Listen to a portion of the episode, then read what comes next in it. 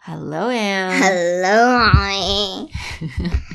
怎么那么开 心？What are we gonna talk about today?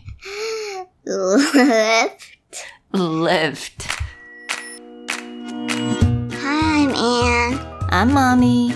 Welcome to Anne and Mommy's Chit Chat, where English is. Super cool. All right, lift. How do you spell lift, Anne?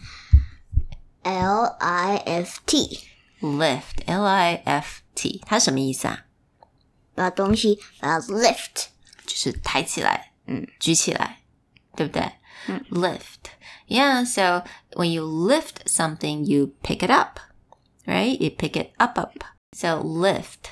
那 lift 它其实也可以来讲说，嗯、i want someone to lift my spirit，知道什么意思吗？就是好像把我的情绪把它提起来的意思，也就是让我心情更好。So Anne really lift mommy's spirit every day. so lift 也是把它举起来、抬起来的意思。So what can you lift at home? books. Can you lift a desk?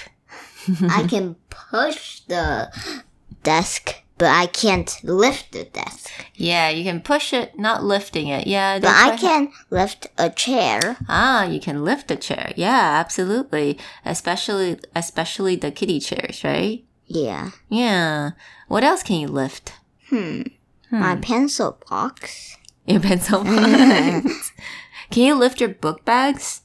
Yes. Yeah, yeah. Sometimes it's very heavy. I know, especially when like the first day of school and the last day of school, it's always super heavy. 希望我们的 podcast 能够 lift your spirits, make you happier. We'll talk to you guys next time. Bye. Bye.